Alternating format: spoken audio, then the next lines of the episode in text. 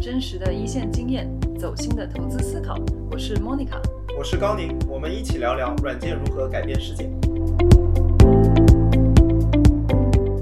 Hello，大家好，我是 Monica。第一期的节目居然就上了小宇宙的星星榜，真的是非常感谢大家的支持。呃，第二期呢是我去年在自己的公众号 M 小姐研习路上组织的一次直播的录音。直播的主题是面向开发者的产品如何做 Product Marketing，也就是产品营销。那次活动的效果非常的好，很后来很多人还要求我做回放或者文章总结。我想正好趁着这一次录 Podcast 的机会，就把这个音频处理一下。啊，也分享给错过直播的大家，内容真的是非常的棒。上期节目也说过，我现在在做早期投资，主要就是看开发者的方向，包括开发者工具、基础软件还有安全这些方向。啊，比如呢，我所在的这个经纬创投投资了开源的数据库 PinCap、Nebula、开源的 API 网关 API Six，还有数据库管理工具 Bybase 等等。那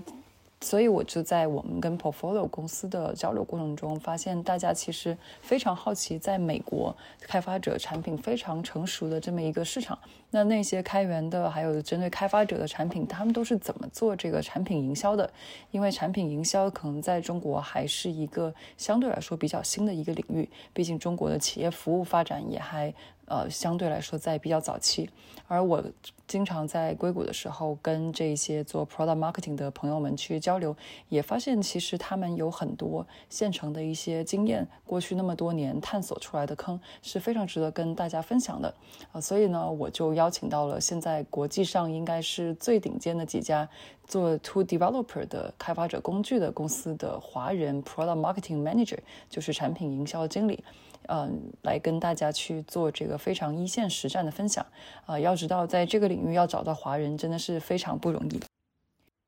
而且我建议大家一定要听到最后，因为最后的彩蛋我还邀请到了两位彩蛋嘉宾。一位横跨中美的投资人，还有我们所投的这个 PinCap，大家非常耳熟能详的 CTO 黄东旭同学，还会给大家也是做了非常精彩的这个分享。那话不多说，我们就先从几位嘉宾的个人介绍开始，来听一听这一次非常非常精彩的直播吧。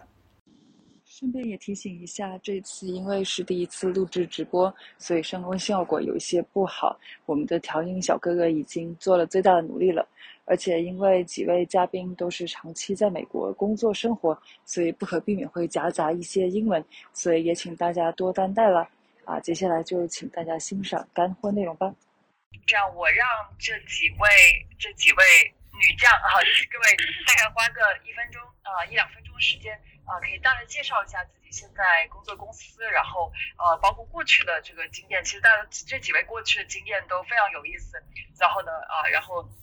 或者加强趣味性啊，一句话，然后在你的自我介绍完了以后，请一句话给我们非常 official 的这个介绍一下贵司的产品，让我们来感受一下这个 PMN 的这个 official 的 introduction 是怎么样的。呃，那要不我们从这个阿福，就是阿福十四，是这个诗语在 Snowflake，阿福，那么你先介绍。好的，好，谢谢，呃，谢谢 Monica 啊。啊呃，大家好啊，我我是我叫 诗意，我差点说我叫阿福，呃，我现在是在呃 Snowflake 做 PMM 这样子，然后呃 Snowflake 呢现在就是呃我们我们是一个数据的平台哈，我们现在推的一个 branding 叫做 Data Cloud，呃，就是它打破了传统意义上面呃大家怎么去做这些 analytical 的呃 workload，然后把所有的数据都可以整合到一个平台上面，打破你呃。非常多的呃，analytical 上面你最大的一些 challenge，比如说 data silos 啊，如果比如说你的你有很多 duplicate 呃，就是重复的呃 data，然后可以让所有的你的 data worker，包括呃一些 developer，包括 data scientist、engineer，还有一些传统的 analytical 的 analyst，都可以到一个同一个平台上面来一起做这样。呃，然后我在 Snowflake 现在大概一年半啊，之前呢我也在一些 open source 的公司呃工作过，也都是 data 方面的，呃，主要是有 data integration 的公司，比如说 Talent，呃，还我以前还在 Datastacks 做过啊，Datastacks 是做一个 NoSQL 的产品，所以就是比较偏向 transactional 呃啊 data platform 的。哎，诗雨打断一下，那个 Datastack 是基于 Cassandra 是吗？对，它的 open source 的产品是 Apache Cassandra。嗯，然后我在呃 Talen 的时候还接触了另，呃，因为 Talen 本身也是开源的，然后我们 等一下可以多聊聊，然后还做过一些包括 Apache Beam 呃周边的一些研究吧。非常完美，对。好，那接下来要接下来要不呃唱唱现在是在 HashiCorp。好，嗯，谢谢 Monica，嗯，大家好，非常就是有非常高兴有机会能跟同行还有业界的朋友交流。啊，我叫李畅，我目前在 HashiCorp 工作，嗯，做 PMM 大概已经三年多了。然后在 HashiCorp 之前是在 VMware 工作，嗯，那在 VMware 也是做 PMM 相关的工作。那在 VMware 之前，我是在苹果做工程师。然后现在在嗯 HashiCorp 负责的主要是我们四个商业化产品的其中一个 Nomad。啊，然后还负责 Waypoint，是一个我们最去年才新推出的一个新的开源项目。另外还负责的一个就是我们啊，去年也是差不多去年开始啊，一个新的就是 HashiCorp Cloud Platform，我们的一个 Managed Service。所以当我那个看到 Monica 邀请说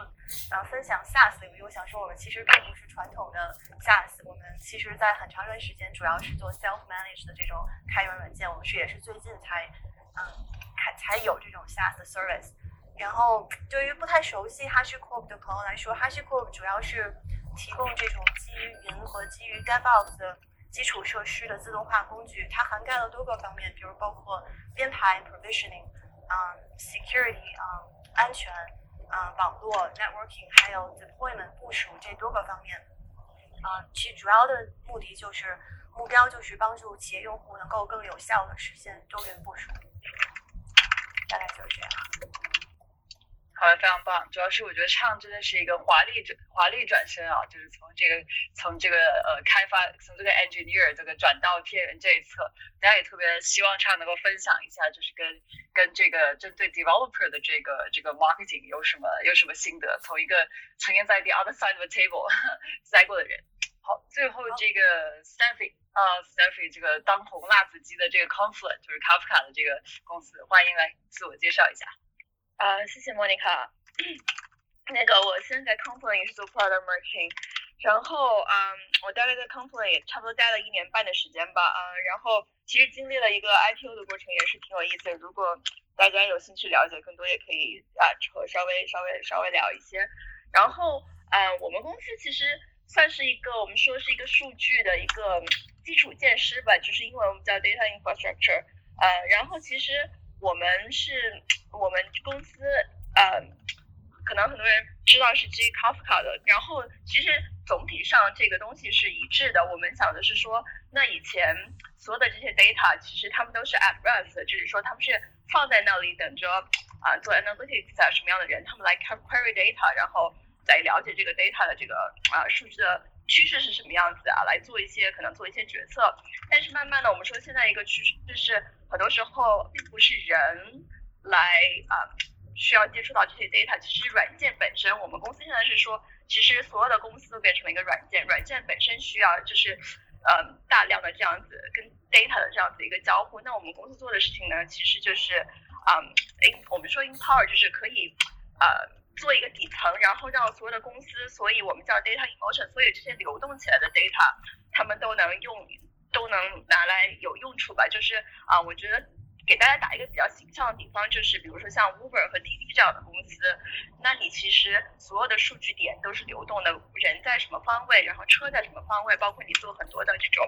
估算啊、价格啊。然后时间啊，这些数据都是需要及时的。那以前的这些传统的这些 database、data warehouse、data lake，他们都不能实现这个实时的这样子的一个功能。所以我们主要的就是做的 empower 这一块。那其实啊，公司因为是从开源出发的，所以面临的一个很大的挑战是怎么样和这个开源系统来区分。因为 Kafka 本身是一个非常非常成功的开源产品。我们的数据是说，呃，财富呃五百强。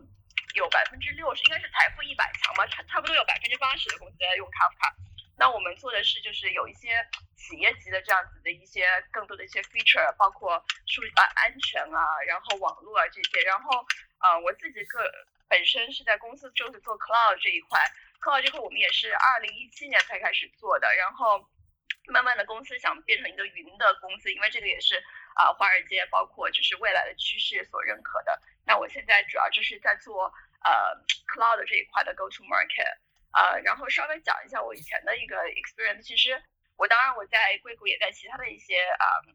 startup 啊这种跟 technology 有关的公司做过，然后我其实在一家中国的 SaaS 公司做过 PMM，所以呃如果大家有兴趣知道一些中美之间的差异啊，我们也可以聊一下。然后我自己本身的啊 experience 其实还啊做了我做了很多年的 consumer marketing 在国内的时候啊，然后其实啊我觉得也很有意思的事情是你其实有的时候可以想说怎么样把一些 consumer 的东西带到 enterprise 里面会有一个不同的视角啊，大概就是先这样。非常棒，大家看到这个我这个是。找到了这个片，找到这个就做 pro marketing 的同学，就背景都非常多样。其实这个后面我会提到，因为呃，在那个在我的公众号文章里面，有人就是留言，我觉得有一个特别好的问题，就是哎，怎么招 怎么招一个 pro marketing？因为是一个非常复合的一个一个角色啊，所以这个呃，所以这个就是我们这个第一个呃第一个问题。哎，等一下，在问第一个问题之前啊，就是我想跟大家呃说一点，就是因为这个我们嘉宾有几位也都是在上市公司嘛，这个纯粹我们是内部这个讨论，希望大家不要不要作为这个不要作为任何这个不构成任何投资建议啊。但如果要问问题的话，也尽量这个不要问这个就是一些对吧？跟上市公司大家知道不方便透露的一些内部信息，所以希望大家这个谅解。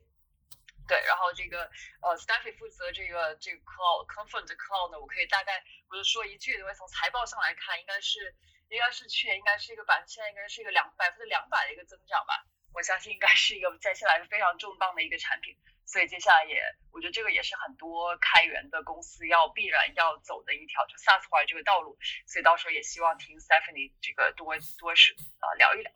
那我觉得这个第一个开场的问题，我觉得就是从一个非常 high level，大家应该怎么去理解这个 product marketing？哦，我觉得很有意思的一点就是，首先大家这个首先肯定是跟大家传统理解的这个 marketing 呃不一样，但是又是一个我。我自己啊也这个预习了一下，发现这是在每个地方对于这个 product 的定义啊都非常不一样，所以我这个很好奇，就是我希望呃听听各位的这个这个说法，因为我觉得定义很难，但是我觉得可以各位描述一下，就是大家比较具体，你们的在公司里边，在你们现在的公司里边的一个定位是怎么样的？你们每天你们的这个，比方说你们的。核心指标，你们日常去最 interact 最多的这个部门，如果说还能够这个简单说一说，因为各位以前都在不同的，比方说闭源的公司也好，这个不是 to develop 的公司也好，如果可以的话，也可以这个对比一下，跟以前的公司可能有什么不一样的这个地方。呃，我觉得要不也从这个呃，这个这个 snowflake 大牛这个诗雨开始。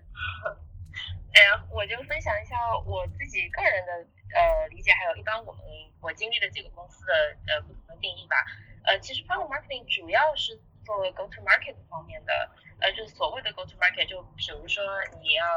把一个呃产品带向市场，那你要怎么去做这个东西呢？所以你你会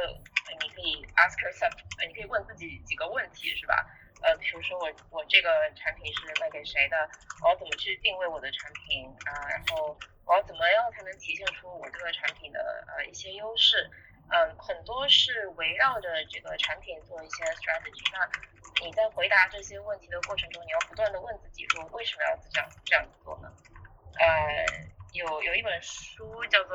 叫做 Why，就就叫做为什么，就是你其实你做任何呃关于 business 问题的时候，你你连续问你自己五个 Why，你大概就可以知道，就归根结底的原因和归根结底你的用户 care 的是什么东西，而不是说我今天来卖一个产品，我要告诉你我的产品有多么的好，而是说呃我对用户来说有什么是他们最关心的，可以解决他们哪些痛点。呃，那在这个过程当中呢，你可能就是要非常了解和呃，有一些是了解，有一些是和你的其他的一些 team 一起去制定，说我整个产品六个月、十二个月和二十四个月的呃 strategy 是什么东西？呃，我要从产品呃 PM 一起大大家一起打造，说我怎么来定义我的 MVP 啊，就是呃 minimum viable product，就是最小化的一个可以推向市场的产品。需要哪些呃功能？需要哪些呃 feature 来来实现？然后一路到说我的 marketing 要怎么去做这些定位？我迈向谁？呃，然后到 sales enablement，就是说我怎么让我的 sales team 可以 pick up，呃，这些东西，呃，一直到后面的从 pre sales 到 post sales，你都可以。其实我觉得 product marketing 最重要的一个功能，可能就是，呃，形成一个中间的一个枢纽吧。我可以把所有的这些公司里的不同的 team 啊，全部都连接起来，然后变成一个 communication 的 center，这样子。嗯，当然还有其他很多 day to day 的一些东西，我就我想我就先说到这里，然后我听听那个 Chang 和 s 一起交流一下，我们可以呃大家一起交流。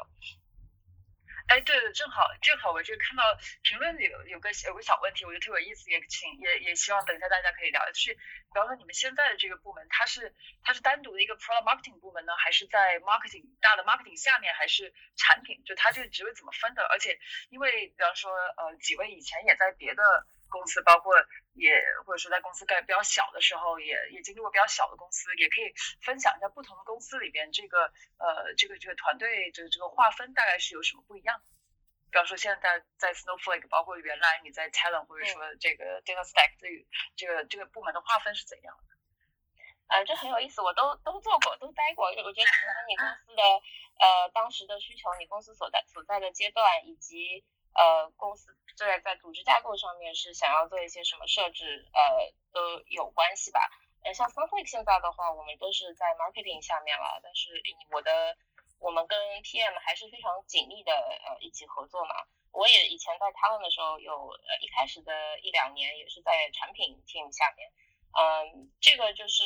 有好有坏吧，看，呃，因为你可能在产品的时候就和产品性比较紧密，就是在 marketing 的话，可能和 marketing 的 goal 就比较紧密，这个呃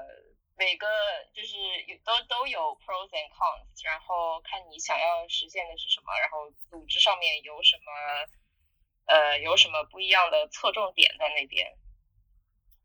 好的好的，我想继续问下去，表示 pros and cons，但是我也更想听一听其他两位呃嘉宾的在这方面的一些经验，要不唱呃也来聊一聊。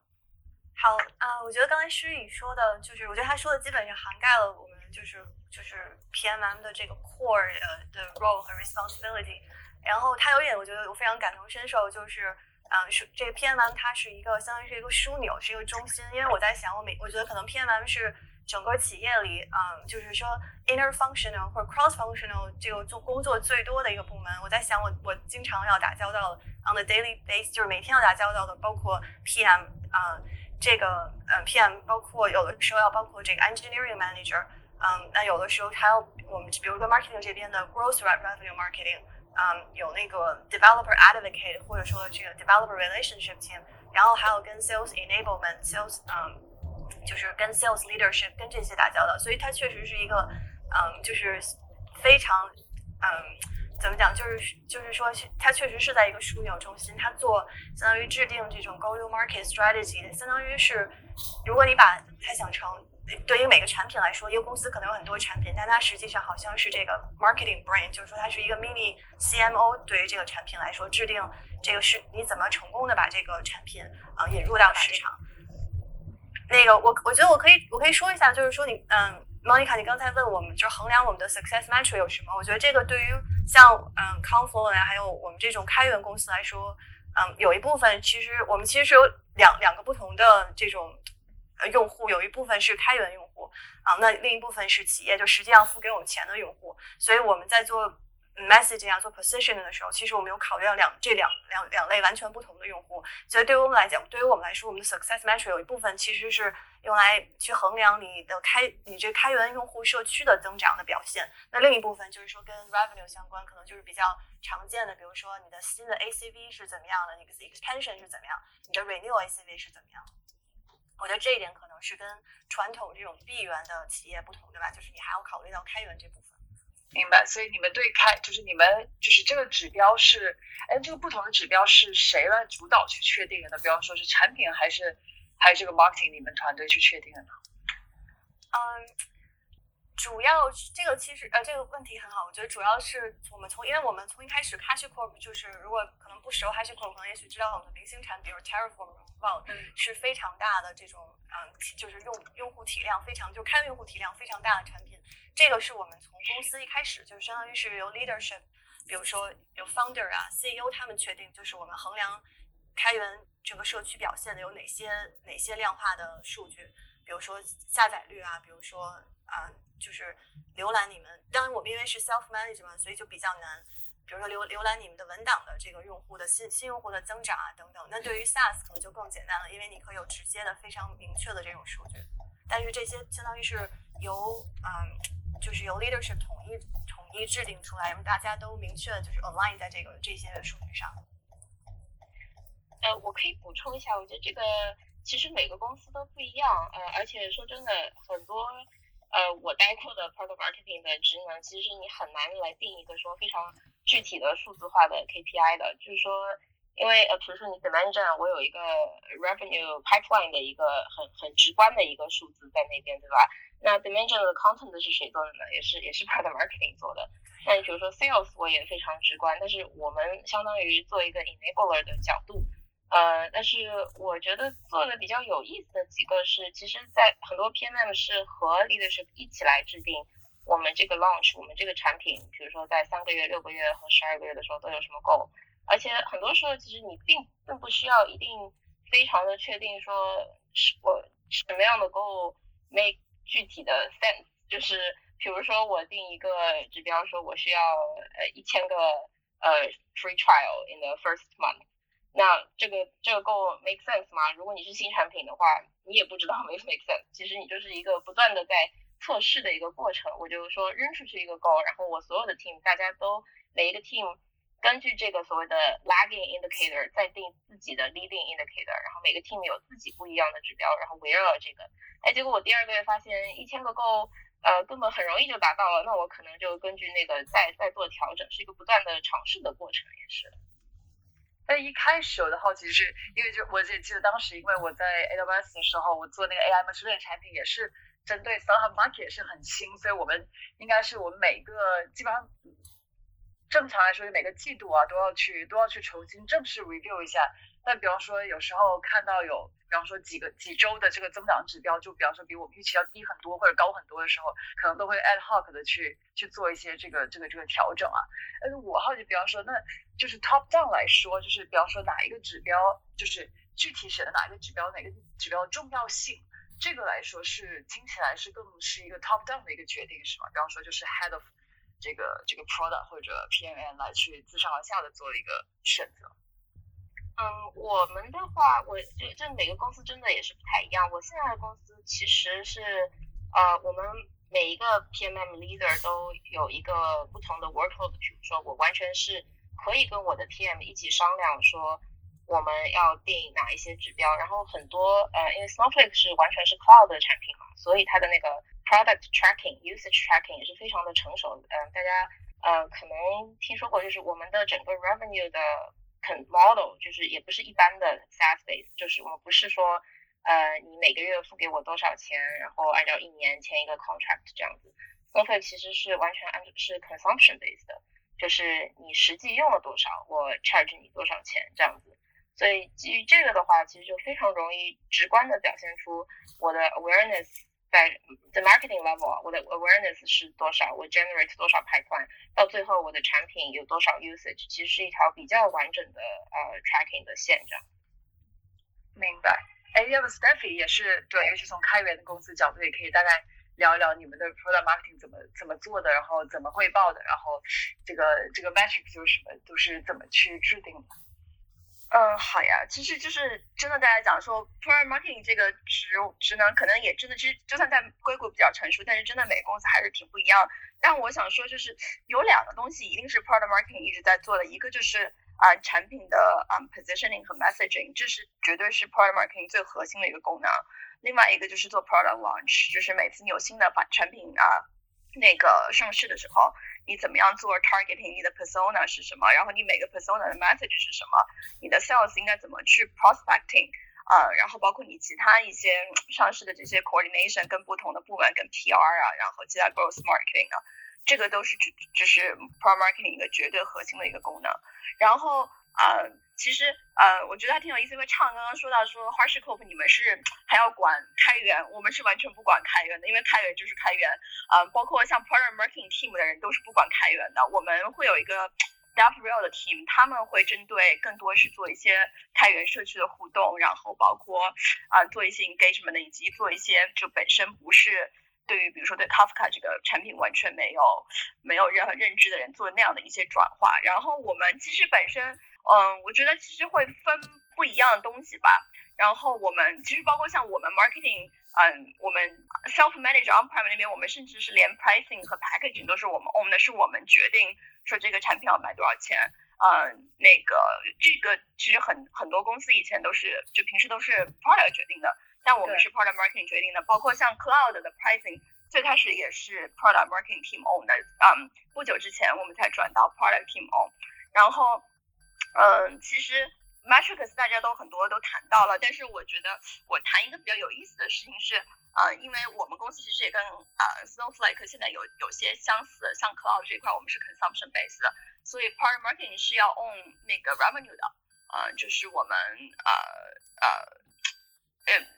也不完全用 own revenue 吧，因为我们现在不用 price 了。但是我们有一点是你要 own，就是你的那个有多少客户会 adopt 一些不同的产品，因为在大的产品下面有小产品嘛。因为 consumption base，那客户可以完全自主的选择他用你的哪些产品。那作为 product marketing，我们要 own 就是它的 attach，就是那个 adoption rate 和它的那个事实上有多少客户会使用我们的产品啊。然后这个是我觉得还还挺有意思的一个地方。哎，这个刚刚 Stephy 其实讲了几点，我觉得挺有意思的，就是你说你们你们 product marketing team 其实不 on 这个开源这一块，但是我理解是呃那两个小问题啊，就是一个就是说，那比方说这个这个 developer relationship 这一块跟你们这个 team 是都是汇报给一个都是汇报给大的一个 marketing team 吗？然后另外一个就是说，因为我理解是你看开源这个 Kafka 很多开源的这个呃很多这个例子应该也是来自于这个开源社区，那它。就是这两个部门之间怎么去协调合作呢？就是你们你们如果不是在一个 team 下面的话，然后我也好奇听一听，比方说这个这个诗雨原来在在 DataStack 是怎么做的，然后畅现在在 HashiCorp，你们又是怎么去就是跟这个 developer relationship 的这个 team 是怎么合作的？嗯，我们就是 DevRel 以前是 report 给 marketing 的，但是我们去年我们之前那个 CMO 走了之后，我们 DevRel 就直接是 report 给啊。Office of CTO 了，现在，啊，就是就不属于 marketing 这一块了。然后，其实我觉得你刚刚问到那个问题挺有意思。我们现在就是公司在这个阶段，其实我们主要针对的客户其实就是 Kafka 已有社区里面的客户，我们想把他们转化成我们的就是 c o n f l u e n 的客户，所以这一块是我们 focus 的大头。但是在将来的话，因为公司，嗯，不想只是，就是我们公司不想被定义成一个 Kafka company 嘛。那现在也是为什么会做了很多 cloud，就是想把这些以前可能其实也没有什么 Kafka experience 的人，把这些人带动起来。然后这个是公司以后包括做 brand branding 所有都要走的一个方向。嗯，但是目前为止，我们包括我们的 WinBay 啊，所有的这些立的更好的，就是还是就是从这个 Kafka 这个社区本身来的。哎，这个还挺有意思的。我好奇，比方那个唱，我好奇，比方 HashiCorp 是怎么做这一块的？嗯，我觉得这个跟那个就是说开源这部分，其实跟这个产品本身在开源的这种社区的成熟度，还有以及就是 adoption，就咱们就是说使用度是相关的。就比如说我们公司的 Terraform，它已经有就是上可能是上亿级的这种嗯 download 呀，然后它更多的是。就是他的 PMM 的工作重心基本上就是在怎么怎么去那种啊培养，就是 focus 完全在商业化用户上，就是就 paid version 上。那对于我负责的产品，因为我们我们公司其实很大一个特点，可能跟其他几个公司不一样，是它从一开始就有六个开源产品，而且这六个开源产品，他们的就是虽然都是基于 DevOps 啊或者基于 Infra，但是它面对对象完全不同。它有比如有面对 provisioning 啊，有面对 security、networking ops 啊，还有 DevOps，所以它从第从相当于 day one 就是一个非常 diverse 的 portfolio。那它的这就决定了说每一个 product 它在这个它所在的 market 或者所在 industry 它的这种成熟度也是不一样。就比如说我们现在我现在负责的 Nomad 和 Waypoint 就属于成熟度没有那么高的社区。那这个时候我我就很大一部分我的工作就是要和 DevRel 合作来去增长就是我们的开源社区的用户。所以我想说，像 Confluent 就是 Kafka 这么成熟，已经就是成为就是像行业认可或者协议类的这种呃这种开源的软件，可能就不需要再采取 maintain active maintain 这种 DevR，。而且我们 DevR 其实也是啊，就是这跟 PMM 之间的合作。其实也是经历了很多次这种 org change，他们最开始也是，他们最开始其实是 report 给 CTO，嗯，CTO 也就是说我们的 founder，然后曾经被归到 pro，但他嗯他是并到了 marketing 下面，就是说我们和 DevR 都 report 给 CMO，这确实有帮助，就是说促进 PMM 和 DevR 之间的合作。啊，非常有意思。哎，那听听听听诗雨啊，就是我好，因为 Snowflake 虽然不是开源，你但是呢，这个我好奇你们是不是也有这样的开发者，对吧？有 Defrag 的这个。这个这个开发者关系的一个管理部门，然后你们怎么合作的？然后如果能讲，因为我知道，比方说 Talent Data Stack 其实正好是一个是闭源传统的公司，然后 Tech 呃这个 Data Stack 又是呃又是应该是当时你在的时候应该还是比较小比较早期的一个公司。我好奇，如果能分享一下这几类公司的这个差异，我想也会对大家挺有帮助，因为我觉得可能听众里边很多是呃很多是非常早期的这个这公司，也好奇大家怎么做一个从零到一的一个事情。嗯。好，呃，我先说说 Snowflake 吧。呃，Snowflake 的呃 e v e l o p 我看有人问是什么意思，就是这个 developer relationship 哈，就是你的啊这公司的产品可以给 developer 呃开怎么怎么开放给 developer，让他来帮你建构一些更多的丰富你的这个产品吧。那如果是开源的话，那就更显而易见了，就是大家都到我这个 open source 的这个 project 里面来，你可以 contribute code，你可以。随便怎么样去 fork 这个产品，那如果你的这个实呃 feature 实现的很好，或者大家都觉得很有需求的话，它可能就会变成非常呃 popular 的一个选项，更有可能会导主导你的这个开源。它的传统的受众更多的是在一些啊，而且社会是呃以前是 SQL base，所以更多的受众是在呃 analyst 一些这些这些 persona 里面，所以其实并不是非常传统的这个所谓的 developer 或者 software engineer 这一块。那随着我们越做越来越多的 platform，我们也会更积极的去 develop 这个 developer 的这一块。比如说我自己做的，我自己主要做的 work 是面对 data engineer 的。啊，然后 data engineer 的啊，然后 data engineer 也是一个非常，它其实也很广。那所以说很多是呃，第一个我要提 需求，我说，哎呀，我觉得我们 DevRel 做的嗯有点薄弱啊，因为我们不是传统的开源公司，对吧？那我们需要投入什么样的 budget，投入什么样的 resource 到那边？那另一块是我们也有 community team，我们也有 technical evangelist，我怎么样去呃扩充他们这些 team，来让他们可以更好的 build up 这个连接。那对于开源的受众和对于你传统的 enterprise 的这一条受众，就是很大一部分也是取决于你公司的发展的程度在什么地方。刚刚畅和 Stephy 也提到了，嗯。我可以说，我以前在 Data Stack 吧，因为在非常早期的时候，还是，所以我一开始进去的时候，其实我们可能 marketing 里面有百分之六十的 resource 是拨给了 community 的，就是我的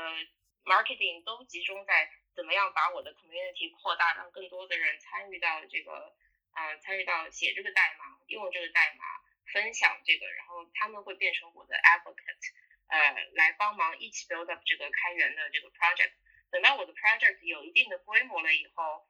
嗯，我觉得那一块可能够了。我可能企业面临的更大的一个 challenge 在于说，我怎么把它卖赚钱，对吧？monetize 这个开源的东西，我怎么去把它卖给企业客户？企业客户关注的是什么？那你的 persona 就自然的从 developer、software engineer 转到了所谓的，他可能有可能是啊。呃，application team 有可能是 engineering team，有可能是 product team，看你要卖给你的受众对象是谁。那根据那个你的这个呃，做你的定义，你的呃 positioning 啊那你就我们刚刚说的这些 PMM 的东西，都全部都发生了一些转变。然后呃，我在 data stack 的后面几年呢，我们的更大的难题就是在于说我怎么去 cross 那个 chasm，呃，就是 Jeffrey Moore 的那个 model 啊，我 cross 那个 chasm，然后达到更大的一个 scale of economy。那等到你的企业更成熟一点的时候，像 Snowflake，我们现在其实有很大一部分的，一半一半吧，有一半的 team 的 focus 在我怎么样去卖给 business team，我怎么样呃 talk about the business story，呃，然后来实现更大的一个一个，我可以 talk to my CMO，talk to CEO，呃，卖到这个 executive leadership 的呃层面去，而不是光仅仅的从 developer 呃 bottom up 这样。明白，明白。我觉得这这一点，我觉得这个话题讨论特别好，就是呃，product marketing 怎么去跟这个呃，这个这个开发者。开发者社区这一块去联系，那我觉得另外一个，因为在前面大家也说到，就是其实真的这个 product marketing 是一个是在一个中间的一个纽带式的这个角色，那我觉得其中一个很重要的这个纽带要连的那个就是这个 sales，我相信我看到评论区应该有很多人也在关注啊，就是我觉得这个话题其实我觉得我们可以这个深究一下，就是可以可否各位聊一聊，就是你们怎么你们跟 sales 这个团队是怎么去这个这个合作的，这个所谓的呃 sales enablement 你们都做了哪，你们都需要。做哪些工作？呃，然后我看有一个其实挺有意思的一个问题啊，就是说，哎，都是一些 developer 这个产品，应该来说技术门槛，大家觉得哎，技术门槛都很都都非常高，而很多可能做，我觉得唱可能不是，呃，除了唱之外，可能大家都不是这个技术背景。哎，那在这个情况下，就是你们觉得呃，从 product marketing 怎么看待这个对技术的这个了解？那我觉得稍微延伸一下，可能后面我们正好就可以讨论一下。那我们要招这个 product marketing 这样一个纽带性的角色，有些早期公司来说应该招什么样的人？那我们先说第一个话题，就大家聊一聊怎么你们是怎么跟 sales 去做这个配合的？嗯，我觉得这个很有意思，是因为我我刚经历，嗯，我刚加入嗯 HashiCorp 的时候，我们我们那个时候有大概二百五十个员工，然后 sales 团队可能有不到一半儿。然后我我记得那个时候就真的是能叫得出来每一个 sales leader 的 RVP 的名字，然后就是混得很熟。然后我我觉得这个，然后直到今天就是说已经，嗯，公司的员工人数发展现在是一千五百人，然后然后就是他的销售团队当然是扩大了好几倍。我觉得对于 sales enablement 这个 role 真的是不断的在，嗯，在在变化，是因为我觉得从刚你在一个早期的那个 startup 的时候。我觉得你你招来的 sales，他其实淘汰率就是说他自己就能明确的知道我适不适合这个公司，然后你能遇到一些很出色的，是相当于是 A 加这种，嗯，这种 sales 这种 player，然后我我就觉得他们是那种让我有种感觉，就是你你给他们什么，他们他们都能卖。然后我觉得有一些 sales，他可能他真的是不太，我都觉得他可能完全没不是完全理解了我们的公司的产品到底是做什么的，但是他很理解用户的需求，所以他能很好的把你公司的产品能能够。就映射到或者映射到用户的这个需求和痛点上，能成功的 close deal。所以我觉得那个时候，我我倒觉得你 sales enablement 其实是一个共同，像一个 partnership，就是你在是在在通过跟就是比如说 closely 像 shadow 每一个 sales call 啊，你你能了解就是说你到底你们的 product market fit 是什么样？因为对于开源来讲，很重要的一点是你有你开源产品 product market fit，它不等于你能够卖钱。其实有很多时候，你最大的竞争对手不是别人，而是你自己的开源产品。所以说，你要真正能找到你商业化的 product market fit，其实是需要，就是其实是一个不断探索、不断试错、学习的过程。然后在这个是，我觉得在跟早期的 sales 中学到了很多，就是你可能今天想试一个 narrative，明天试一个 different narrative，在不同的过程中来找到你去 polish 你的 value prop，然后去不断的找哪个 use case 其实是最 promising，或者说，嗯，是有最大的前景的。然后到现在，当你的你的这个销售团队不断扩大的时候，你就意识到这个不能再是相当于你你像就是对那种 A 加的这种选手服务的这种这种相当于这种意识来来去面对你一个比较大的销售团队，而而对于比较大的销售团队，你可能更多的是要针对那种。B plus 或者 B average 那种团队啊，比如说你一个新人招进来，你多快多长时间能够让他 close the first deal，对吧？就是 accelerate 他们的 sales productivity。那那个时候更多的是如何建立一个 sales 比如 playbook，是能让他有一个 repeatable process。那这些如何建立一个 repeatable process？前期的过程其实是很跟很出色的 sales 去共同实现，然后之后就是一个不断打磨，能够让任何新来的没有那么强背景或者没有那么强专业的 sales 也能够成功的完成他的工作。哎，这一点特别，我觉得这点说特别特别棒。也好奇听一听其他几位你们跟 sales 合作的这个关系。要不 Stephanie 正好你也顺着刚刚话题，你也是你也是这个要要跟开源也要考虑到开源的这个这个产品的一些合作的事情。对，我觉得我觉得唱挺新，我们公司是还是也是有一些 sales 特别牛逼的，但是就挺少的。其实 我觉得我们占了一个便宜，是我们公我们公司产品真的还挺好卖的，就是属于。没有什么太多难度，所以会有很多那个 order taker。但是我觉得我跟 sales 合作有一个很好，是我会跟大量的 sales 聊天，我会跟他们找他们问各种各样的问题。然后我比较 regular 的会跟他们聊天的一个方式，一个是呃，我做我们所有 cloud deal 的每个 quarter 的 win loss，所以我会找很多 sales 去聊，说你这个 deal 你是怎么赢下来的，这个 deal 你是为什么会输掉的，呃，这是其中一方面。然后另外一方面是说我无论做一个什么。跟其实跟畅讲的也有点类似，就是无论我会做一个新什么样的新的 sales enablement 一个，不管是一个呃一个一个，比如说嗯 selling guide 或者是 best practice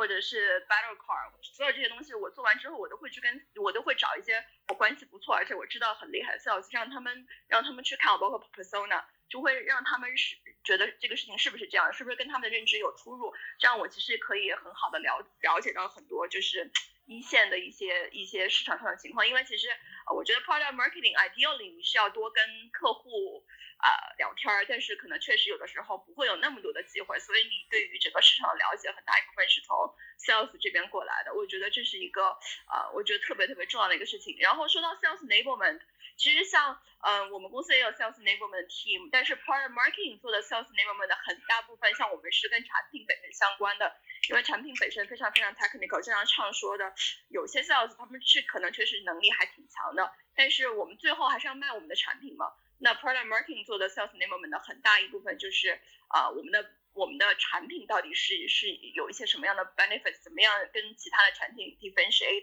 就是你的 competitor。然后另外有很大一块就是你的 persona，啊，你怎么样怎么样，你应该怎么样跟怎么样的 persona 应该 deliver 怎么样的 message 啊，根据你的产品啊，我觉得还有 use case，当然这是我们做很大的一部分 sales enablement 的内容。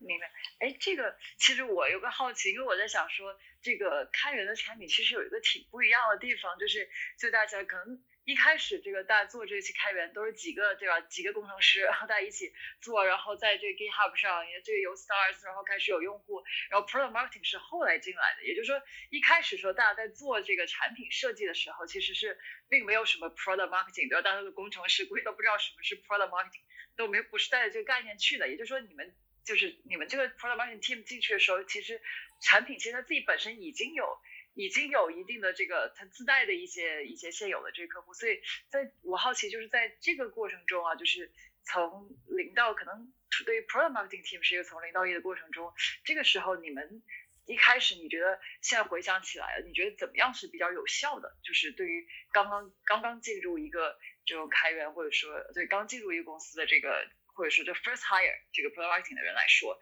一开始怎么落地是比较比较有效的？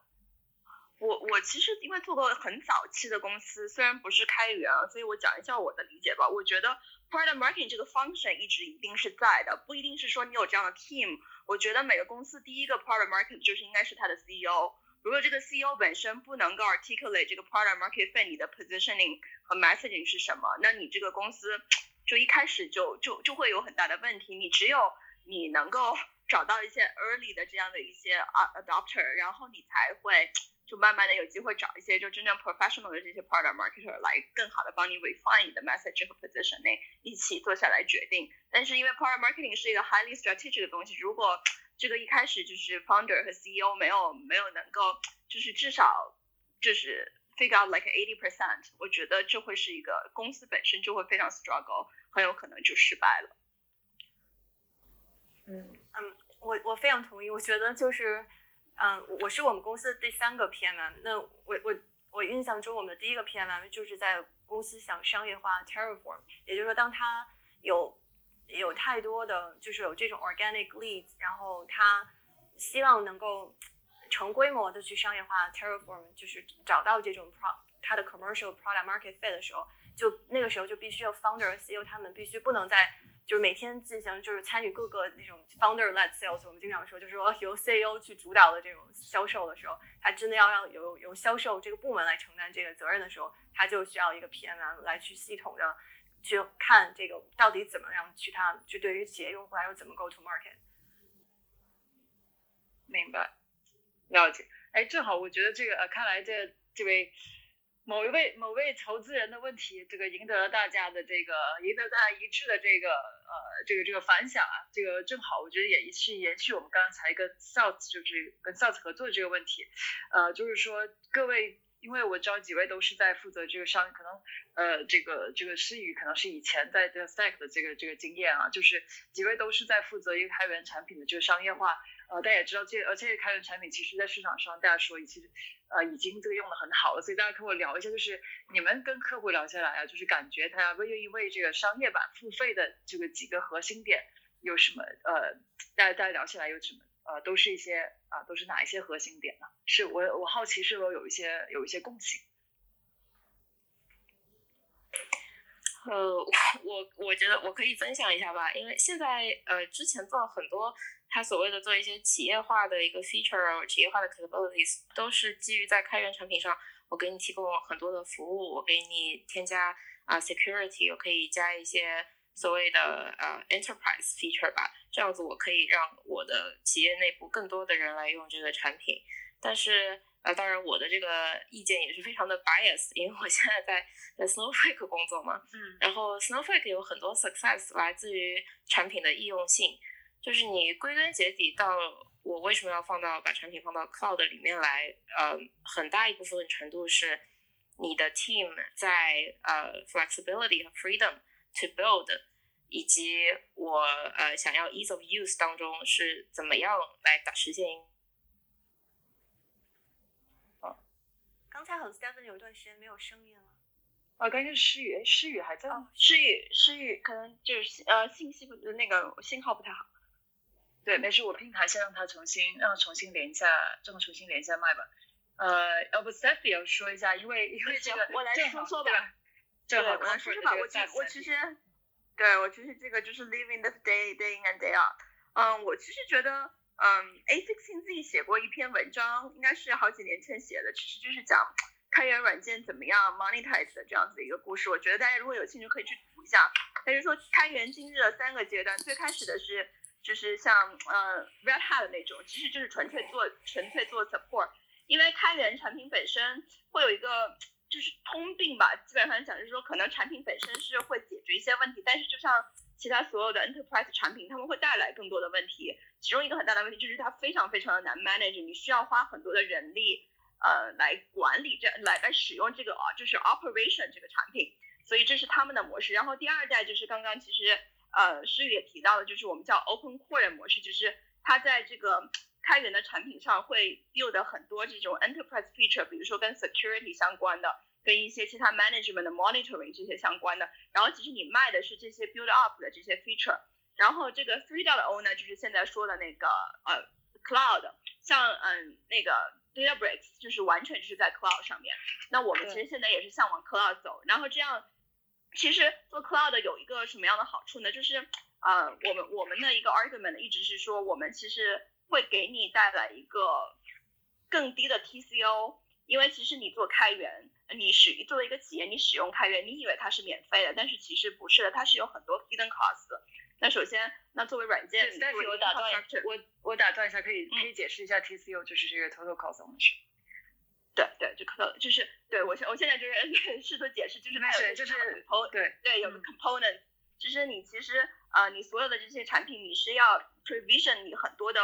呃怎么样你的你的 storage 啊就是你的存储，然后你的 compute 你的计算，然后包括你的 networking 你的网络这些东西全部都是要花钱的，然后包括你需要 hire 很多 engineer，尤其是我可能国内可能会有一点点不一样，但是在美国这些比如说我要找一个可以 operate Kafka 的 engineer 是非常非常贵的，然后你通常需要很多的这样子的 engineer 来 build 这些嗯。包括上面的各种插件，然后管理这个产品。那我们说，我们如果提供你这样一个 SaaS 的 Cloud 的产品，其实你所有的这些费用大部分都是能省掉的。那其实看起来，你的这个啊 Total Cost of Ownership 其实是更低的。这是我们一个很大的一个呃一个呃就是 Selling Point。然后另外一点就是，也是刚刚说开源的软件其实很多时候很难用，需要很多的 expertise。那你当你在产品出现问题的时候，尤其是你 Mission Critical 的这些这些 Application 这些 Use Case。你是保证它是不能宕机的，因为宕机是有很严重的这种啊，就是你实际上对你的 revenue 是会有很大的影响的。那我们能够保证是有一个 SLA，然后让你的一直那个 uptime 在那里。如果而且一旦有任何的问题，那我们有很多这样的 experience 的这些 expertise，这些 support engineer 都是可以帮助你来解决问题的。所以这些我觉得都是我们到目前为止听到的一些很大的 selling point。嗯。哎，我觉得就是我觉得 Stephy 其实总结这个非常好，我相信也是，其实也是很多这个开源产品商业化的时候一个主要的这个这个这个这个这个 value prop。但是我想就是说的比较实战一些，因为比方说我我很想好奇，比方说你们在你们已有的这个开源的这个呃开源用户的这个 pool 里边，你们怎么去选择？就是你刚刚你们怎么去选择？哎，哪些用户我要去 approach 他 for 呃 as enterprise customer，然后哪一些客户我去 approach 他 as 这个这个 SaaS customer？啊，还是说 SaaS customer 就是完全就是靠你们表示一些 online，他直接就是来呃申请用这个这个这个 SaaS 的这个这个产品，就这个转化的这个过程是是怎么去你们怎么去识别，然后怎么去做这个转化呢？就是特别想听我们 Stephy 几位的这个。对，我们现在其实大部分都想走 product led，嗯，所以我们其实是很多客户他们自己本身是可以 sign up 可以使用，包括我们的模式都是 pay as you go 的，就是。就是针对比较小的这些这些公司，他们都可以自己注册、自己使用，然后到了一定的程度，我们也会有 sales 联系他们了。当然，他们如果他们想要 discount，他们也可以联系我们。我觉得这是一方面，然后另外一方面是有有很多非常非常大的使用，就是你所有叫得出名字大的 tech company，他们全部都是 Kafka user。然后这些我们可能会有一些针对性的一些长，就是 reps 跟他们保持一个长期的联系，了解他们需求。然后啊，帮他们呃看有一些什么样的痛点，然后慢慢的把他们转换。我觉得是有不同的不同的呃这个 approach go to market 吧。嗯，哎，好奇那我想唱也可以分享一下，因为 HashiCorp 你看你负责好几个产品嘛，对这个早期商业用户的这个识别，你们是怎么做呢？嗯，我觉得 HashiCorp 可能很有意思的一点就是它有有一种说法，不是说，就是如果你开源做的足够成功，你只要 monetize 你百分之一的用户，你就能赚钱。但是我觉得这是一个悖论。嗯，我觉得就是基本 HashiCorp 从一开始就否定了说要走这样一条路，就是我们我们我们针对就是我们的商业化的用户针对的是大型客户。那那个时候我们还处在一个完全就是没有我们的 cloud offering，不是 SaaS，也是完全是 self manage，。也就是说，我们我们。这个商业化的产品和开源产品其实是针对完全，不能说完全不同，但是就是它的这个针对性是很强。对于开源用户，我们是希望 individual 就是每一个 developer 或者每一个 operator 他都能独自成功，就是他基于开源用户他能 get their job done，这是一个就是 high level 的 principle。那对于商业化用户，我们更多的是说。一些大的企业级用户，他们的痛点和难点是什么？我们愿意就是做那些 feature 来满足他们的痛点。所以说，你你如果你比较 U 商业化的 use case 和开源 use case，其实这些这这些都是不一样的。那比如说商业化的用户，他们可能更关心的是，当他归当就是我们就是我我们主要是想看，比如说 Fortune Two Thousand 那样，或者说就这些用户，他们很多情况就是他们的这种嗯 info 是很分布的。他们可能有私有云，有很 traditional data center，那也有公有云，它可能有多个公有云，所以他们的难点可能是怎么能够更有效的 governance 和 control，就 governance policy 这一块儿，嗯，或者说一个 team 可能只 focus 在比如说 single cloud，那对于大的企业来说，他们更多的是 multi cloud strategy，所以我们从一开始在做商业化的时候，我们我们在定义 feature 就有一个非常 high level 的一个 principle，就是说。这个是解决单个用户的痛点，还是解解决企业级用户？如果是企业级用户，我们就把它放在这个 paid version 里。嗯，所以这一点可能跟某一些就是开源的企业不太一样的地方。嗯，哎，这个我好奇一下，因为呃。就是大家就是一般的开源，像刚才 Stephy 讲到，这开源肯定都有一个 Enterprise version，然后一个这个 SaaS version。而这两个其实，因为我之前也大家看过，比方说拿 MongoDB 来说，对吧？其实这两类这两类客户，他的客单价，我记得当时看了一下，就是单就是这个 annual 这个 contract value 大概是差了有几十倍，所以很明显是两类完全不同的这个这个企业。所以说，在你们的公司里边，这两就是针对这两个产品是不同的 product marketing team 去负责吗？嗯，是对，就我们是的。唱，你先说。嗯，就是说我们我们是相当于从去年开始才有 SaaS offering，就是说在之前都是 self managed。那这个时候我们的主要的商业化的用户还是大的企业。那 SaaS 确实是真的是降低了很多 adoption 的门槛，也就是说有帮我们有机会能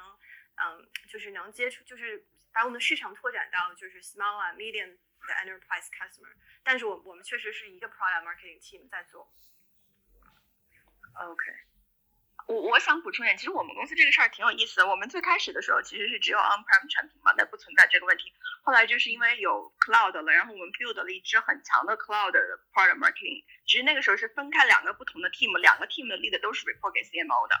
然后我们现在又想整合，其实我们现在其实我们现在公司现在的嗯 strategy 是一个产品两种 deployment。我们并不想不并不想把它分开，觉得分开也没有意义。就是真的就是说，是客户想买我们的产品，那根据他的需求，呃，那个然后决定是说你应该是用 on-prem 还是 cloud，因为我们的产品本身是 infrastructure 嘛，那会有很多 regulation 和 compliance 的东西，cloud 是很难实现的。所以其实像我们公司很难变成一个完全 cloud 的产品，跟 Databricks 不一样。那我们其实只是说，那对于这些有有这样子的，我们会 cloud first。但是对于有 compliance 和 regulation 的需求的这样的一些客户，他们会呃购买 on-prem 的产品，大概是这样子的一个路径。嗯，哎，看诗雨，你有什么补充的吗？这一块？哎，我不好意思，我我我的讯号不太好，呃，听得见我讲话吗？嗯，可以的。Hello，哎，呃，好，我我现在我其实因为我之前做很多，呃，一开始做的时候都是在 Data Stack 这样的公司，然后你你观察 follow up 这个 Hadoop community，你就会发现其实也是一件很有意思的事情。呃，早期的 Hadoop 它一开始出来的时候非常的火，那那个时候就有两个公司嘛，HunterWorks 和 Cloudera。之后，但是这两个公司走了两个完全不同的线路。HunterWorks 走的是纯 service 线路，就是因为我的这个 Hadoop 的整个 ecosystem 非常的复杂，所以我就是卖相当于卖 professional service 这样子。然后 Caldera 呢是基于这个产品上面本身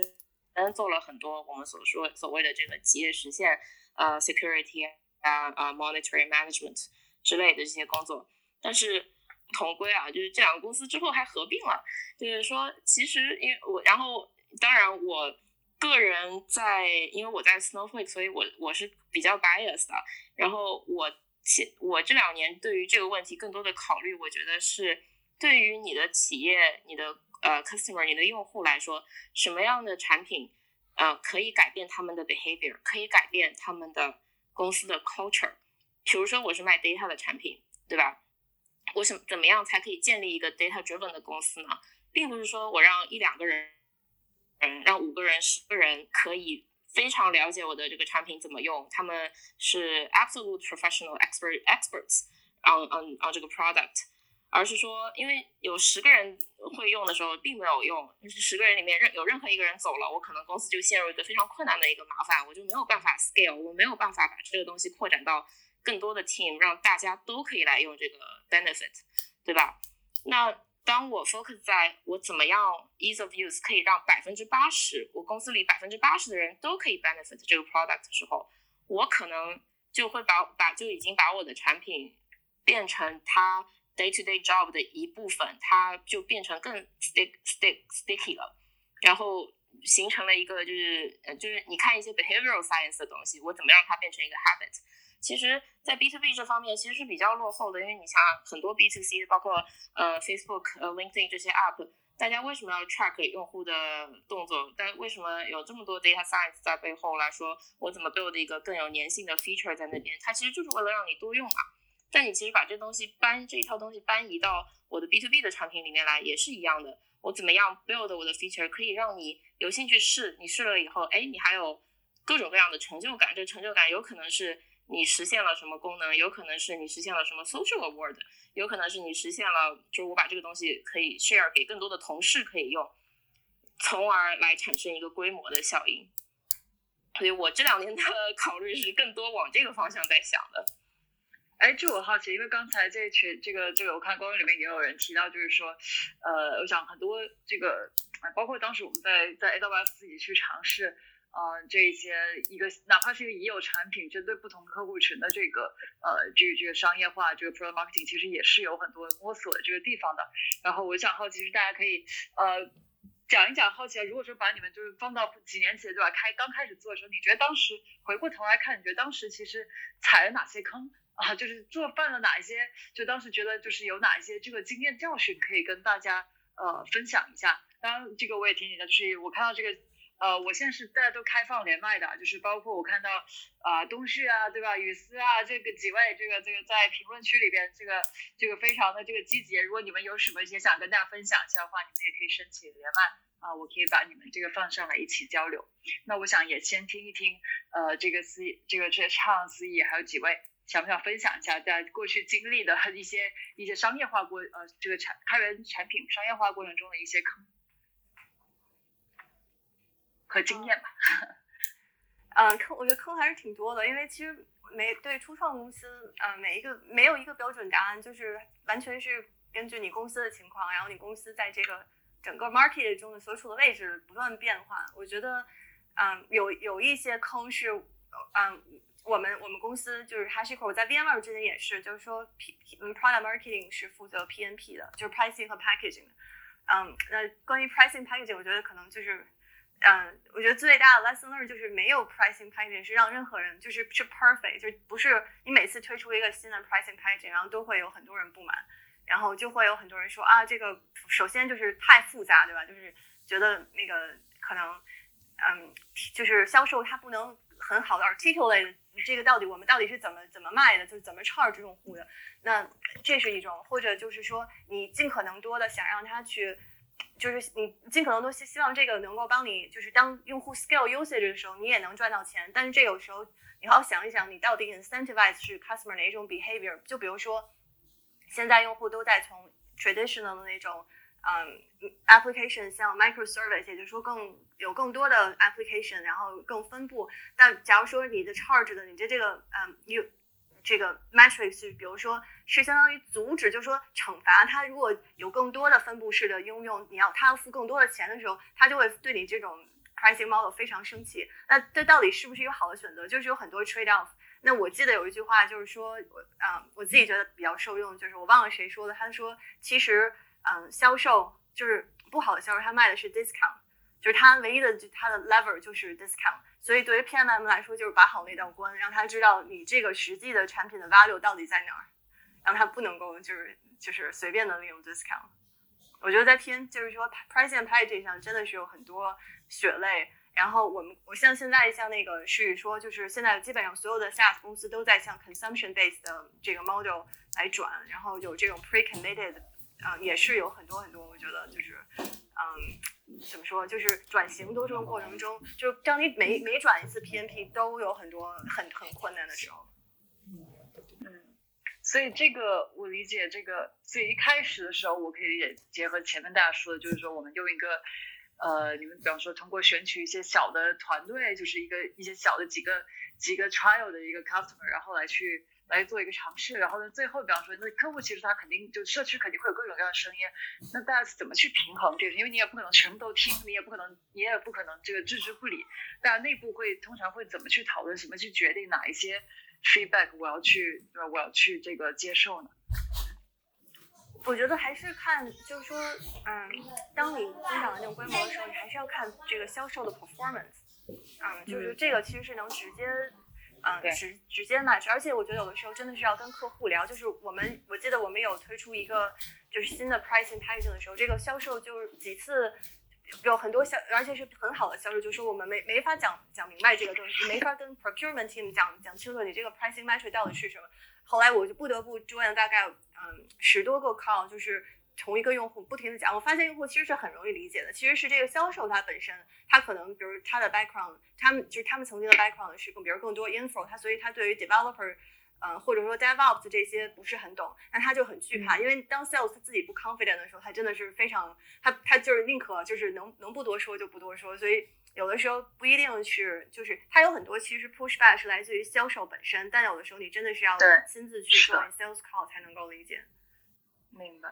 对，是的，那 我觉得 sales，尤其是像你前面说的这个 B 加的 sales，经常我觉得当时其实我在 AWS 的时候，我的职位就有一点像这样，就是我去，特别像你说的，就是我们去 identify 的哪一些 sales 的这个这个抱怨是真正跟产品啊，跟这个 pricing 有关，哪一些其实呃是是是 sales 有问题。哎，那好奇，比方说像诗雨呢？诗雨我也好奇，因为你在这个像 Snowflake 跟以前的开源公司挺不一样的，可以分享一下，就这过程中有哪些弯路，哪些经验教训？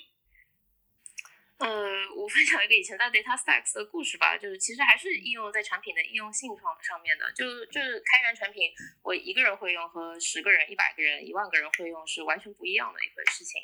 呃，我觉得开源产品的应该说是命运吧，你很难逃脱说我是一个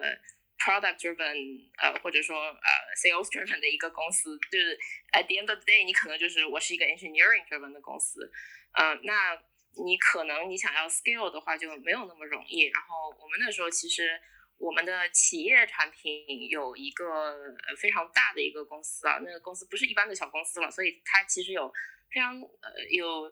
呃 you can think of 就是任何的这个 budget resource 它都可以投入来用这个东西。但是我们的产品呢难用到什么程度呢？难用到就是有一个 team 可以用，但是。有一个非常关键的 architect，他一旦离开了这个公司，这这个他们就基本上是崩溃了，就没办法用。即便是在用企业版本的这个情况下面，这个有一两个公司的关键人物也对这个产品呃产产生了这个非常至关重要的作用。那那个时候我们公司其实是呃非常喜欢 tell 这个 story，因为我们就说来吧，来用我们的企业版本的产品吧。你看不用企业版本的多难用啊，你你。没有办法 manage 这个 open source infrastructure everything，但后来在我现在再回过来看这件事情，其实这并不是一个好的一个点吧，这就相当于说，因为没有人会把公司的命运 bet on 一个 product，bet on 一两个 key member，对不对？你你从公司的呃长远的角度来想，说我也是要多元化我的那个，我我不能把我任何 mission critical 的东西全都赌在同一个东西上面，因为。他们赌的是他们个人的 career 以及整个公司的命运，所以所以说我现在回过头来看这件事情，还是要从产品上来想，说我怎么把它变得更容易的去让大家去使用这样子。那呃，在 Snowflake 的经验的确是 Snowflake 很大一部分成功真的是来自于我们呃设计每一个 feature 的时候，我们都在想怎么让它变得更容易，怎么能让我的用户很马上很快速的就可以 adopt。嗯，这个东西能能多容易有多容易。那这个东西其实也延伸到你的整个 marketing 和其他部门的 strategy 上面去，就包括你，哎，我的 user experience 在这个 sign up 这个 free trial 的时候是怎么样的？然后我的整个和销售团队的一个呃接触的过程是怎么样的？如果你可以都可以，就是 SaaS 的核心是我如何 deliver 一个 seamless experience，那才可以这样子做到。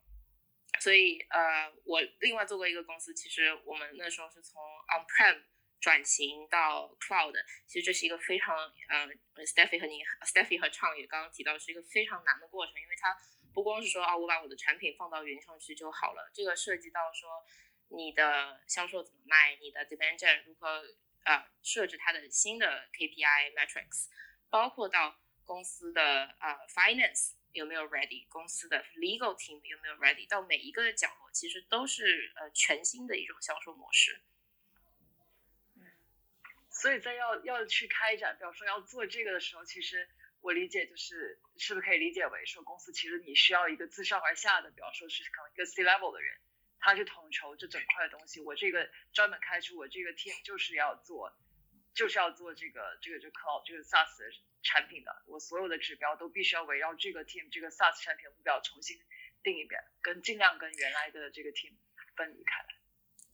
呃，我觉得这个可能是个呃，我觉得这也蛮蛮值得大家一起探讨的，因为这个我做过的 model 是可能说，哦，我们公司都知道。这是一个 high 呃，you know priority high initiative，对不对啊？但是完了以后，如果你只拨一个 tiger team 的人来做这件事情，那可能到最后公司其他部分的人就是说，哦，我你就我还是 keep my old way，我不需要改变。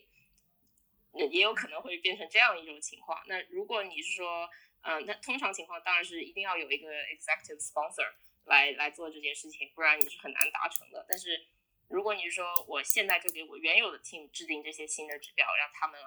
呃 figure out，让他们来参与这个过程当中，可能是另外一种方式。嗯，有意思。哎，那好奇畅在在这个，因为你在我印象中你在 Snow，sorry，你在这个 HashiCorp 也是从一八年开始吧？我想应该也经历这个过程，也可以分享一下。嗯，对，我觉得诗雨说的很对，就是这个其实是一个嗯非常非常艰难的过程，因为这里边有，就比如说你，因为你可能 on-prem 还是你的 revenue 的大头，对吧？所以那对于 sales 来说，尤其对于 sales，它可能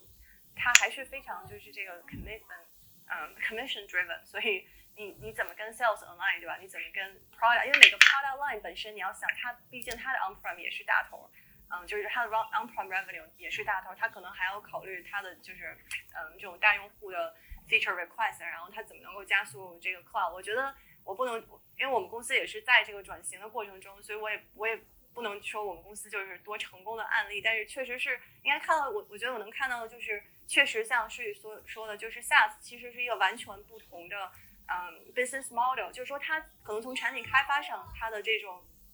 嗯。就是 focus，比如说这个 onboarding experience ease of use，这个要求是远远高于 on-prem 的，或者说这种开源的，而且可能你失去一个工，你我记得我们好像曾经 measure 过某一个产品，说客户最多在这个上面就是 spend three minutes，如果 three minutes 他不能 figure out，他就 churn 了，那你你可能就很难再赢回这个这个用户了。那对于开源来说，他 download 了一个他自己 hack hack around，他可能他对你这个期望值是很低的，所以说从产品开发本身。嗯，从产品设计，然后你 go to market strategy，你的 growth strategy 完全完全不一样。我觉得是有很有很多是，就是它让你很多东西变得很透明，因为你完全是 SaaS，你有你有 PQL 啊，就是叫什么 product，嗯，qualify lead，就是有很多你以前模棱两可的这些呃 funnel 的数据都变得非常清晰。你如果有很好的在 data analytics 的 team，能够你能清晰的知道。就是说，或者你有很很大量的数据，能够知道你你到底问题出在什么地方。但是同时，我觉得就是像石宇说，我我觉得我们可能就是所有 B to B 这方面都是比较落后的一个，大家都是先搭平台，然后再看 performance。确，我觉得确实就这个，我我不能，我觉得就是大家可以分享，就是确实是很很艰难的一个过程，有太多的 trade off，因为你也不可能说今天我就放弃我的我的嗯这个 on-prem 的 revenue。呃，全部投向 cloud，所以说我觉得要看就是说公司的决心和公司有多 aggressive 要 push 这个，就是这个体现在你的 revenue goal 上。我我我我来加一点吧，因为我们公司现在是在非常非常 aggressive 的 push cloud 嘛。嗯，确实是啊，我觉得这个评论里面很多人讲了，确实这个整个公司其实这个转型本身是非常非常难的，因为公司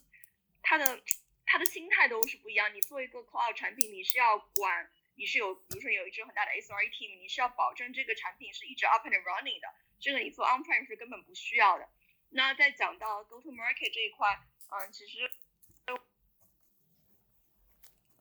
我们公司做了一支肯定是个 top down 的事情，就是 sales 你做，你如果 sell cloud，你可以 retire quota，就是比如说你同样卖一块钱，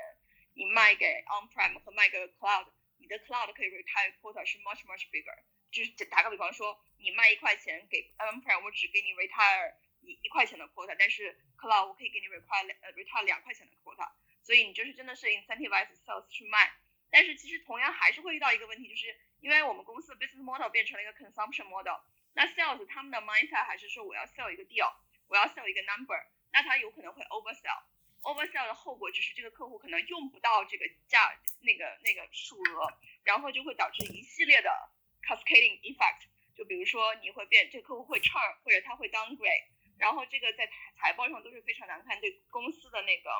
就是未来的发展一定是不好看。这个这个东西我们公司到现在也没有解决，其实坦白说，所以还是还是你这个就是这个任何一个公司如果要做这样的一个转型都是非常非常难的。所以我觉得对于就是现在在还在 figure out 的 go to market 的这个这这样子的一些呃一些初创企业来说，可能如果可以的话。啊，你可以向啊，比如说 DataBricks 学习，我就放弃 On-prem 的一部分用户，我就完全完全只兼顾 Cloud，这样可能你就不会需要经历那么痛苦的一个转型的过程。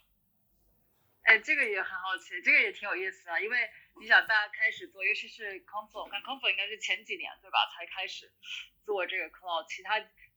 我觉得可能除了 DataBricks 之外的其他公司都是你可能做开始做 SaaS 的时候，你的 Cloud 其实已经是不，sorry，这个这个 On-prem 其实占了你很大一部分这个收入。然后是大家在公司内部啊，这个 informal 的聊一聊，大家在公司内部，大家有时候有没有面临这些问题的时候，在带来企业内部的时候，有没有去讨论说，哎，我们我们要不要像这个，要不要像这个呃，The Databricks 一样，比方说 All in Cloud 呀，然后去做一些，或者说就是像 Databricks 这个这个 comments 里面也讲到，就是说可能我针对。Cloud 的这个 offering，甚至它就是都做了一个跟开源版非常不一样的一个重构。但内部有我好奇啊，就是你们公司里边有内部有有大家会提到这个事情吗？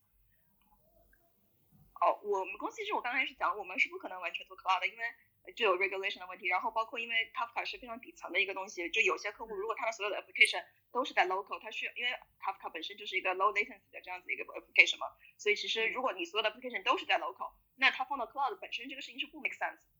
所以就不就是估计在非常非常长的一段时间，我们公司都不可能是一个 purely cloud 的一个公司。对。那这个 HashiCorp 的有没有考虑某一个或某几个产品？大家有没有讨论过？我们就 all in cloud。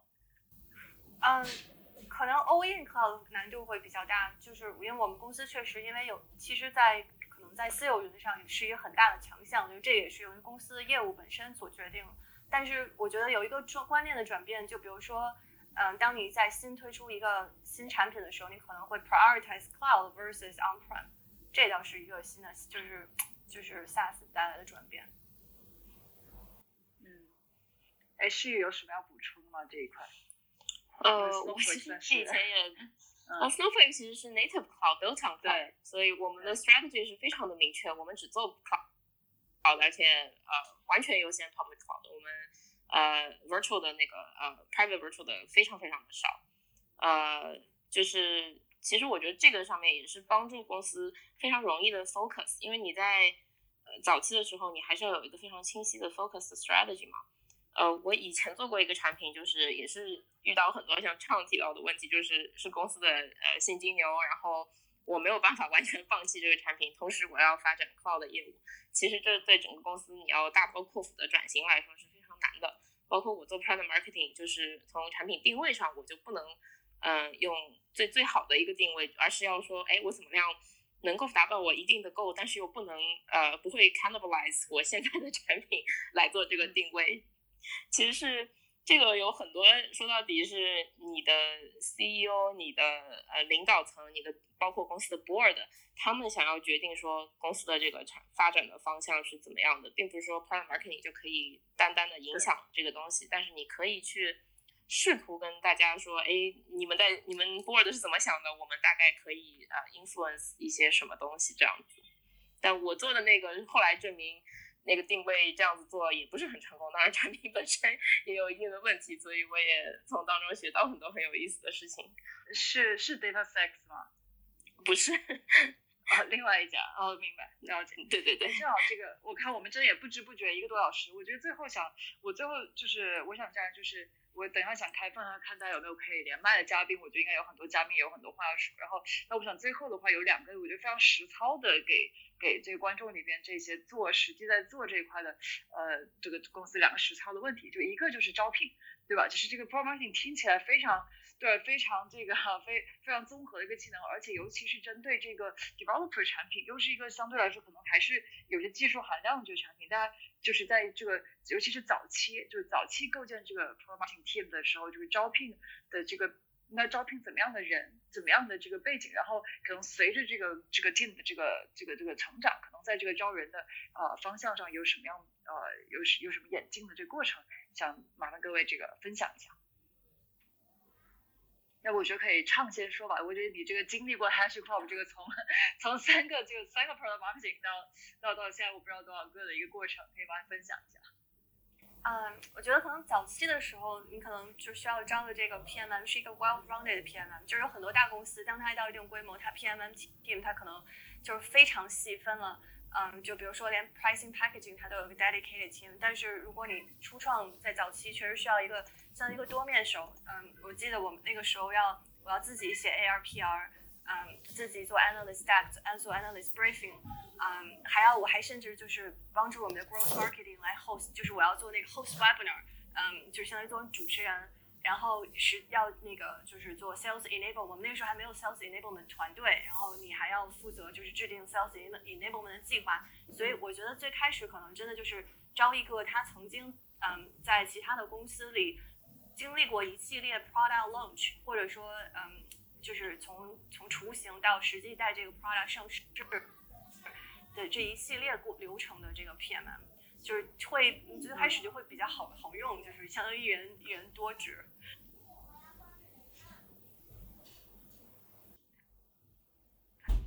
哎，就我多问一嘴啊，就是因为你原来是在就是 VMware 对吧？就是上就是在这之前，就是这个首先这个呃是非常不同的这个这个公司，就是那我就可以理解为你算是有直接有这个经验的。那比如当时你看你们当时你说当时你们已经有两三个 product marketing，他们都是这样的背景嘛？就都是比方说以前在别的这种呃 to 这种比较 technical product 的公司做做 P 就这 PMM 的，都是这样的背景嘛？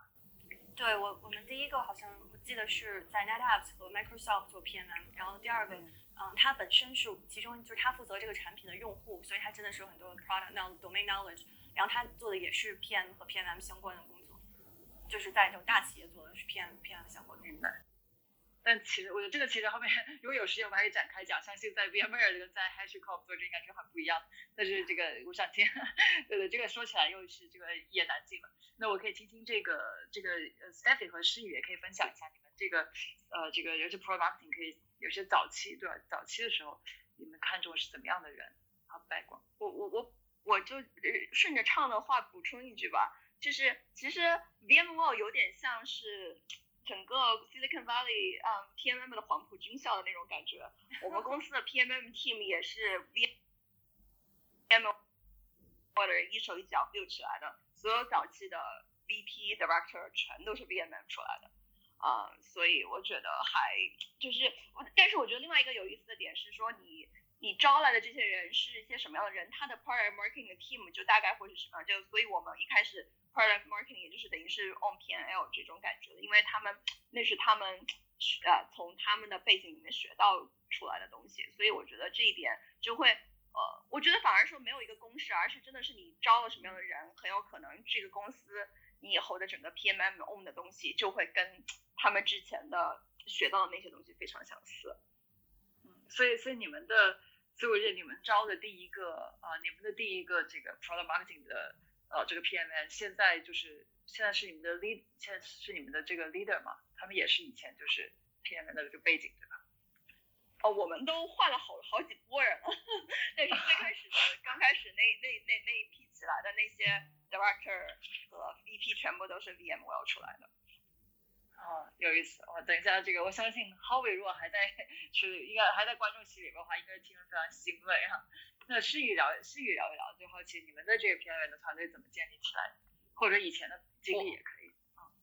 啊，我们的这个我现在也不知道，也无法追溯和考究了。但是，呃，如果是开源的话，因为还是一样的问题嘛，你公司在什么 stage，然后你呃面向的客户主要是什么样的，所以很多开源的可能一开始就会是非常 technical 的一些 background 的人来做来做 PM，因为他需要这个。Domain expertise，或者说他特别看重这个 domain expertise。我自己个人的话，我其实是特别呃，我特别喜欢 mixed background，就是有各种各样经历的呃人来做 PM。因为我们刚刚谈到 PM 就是一个枢纽的一个这个工作，它其实呃，当然 domain expertise 是非常重要的。你对整个行业是怎么理解的？你你可以提出什么样的东西啊，来来来影响你的 product team，比如说。那我觉得更重要的可能是 soft skill，啊，上面是是是怎么样的？就是所谓的 people skill 啊，呃，还有一些软性的特质吧，就是呃，因为他需要和很多不同的 team 打交道，所以说他是不是有好奇心？呃，他是不是啊？包括他是不是能够呃 simplify，然后把一些尤其是 technical 的产品，我把它怎么样最大程度上的 simplify，然后去把这个东西可以。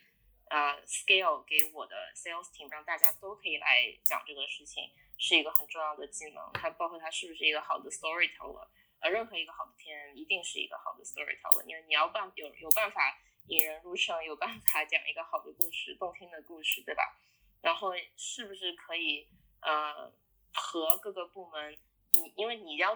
自己制定你自己的 goal 嘛，你不是说我我今天老板告诉我什么 goal，我就要来做了。你你怎么去 self driven，然后去 make 这个 impact，然后你需要帮助的时候，你就要要去找谁，就是很多是这方面的 soft skill。啊，包还有还有很重要的一点，你是不是 opinionated？因为好的好的一个 opinion，其实几乎 百分之百是 opinionated，你不能说我觉得这也行那也行，那那就没办法做了嘛。非常强势。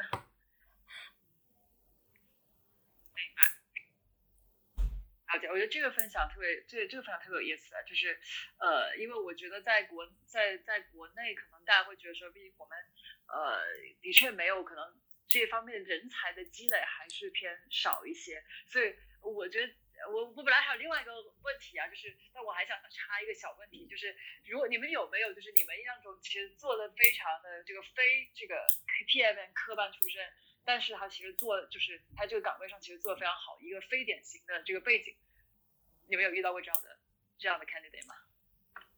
嗯，我觉得我很多同事其实要么以前可能是 PM 出身，也有一些可能甚至有有年轻的是，他本身是个用户，他本来就是 Snowflake 的用户，他可能对产品也非常了解，他也可以转，有很多都是从用户转过来，因为他深深的知道这些用户的痛点是什么，呃，他他也可以有有刚刚我说的这些 soft skill 的话，其实是完全可以的。这个很有，这个这个很有意思。哎，另外两位有没有有没有这个类似的非典型背景的分享？我我觉得我都算挺非典型背景的吧，因为呃，就是本身我其实并不是一个 technical background 的人，但是我就是觉得，我觉得呃，那个诗雨刚刚讲的特别好，就是呃，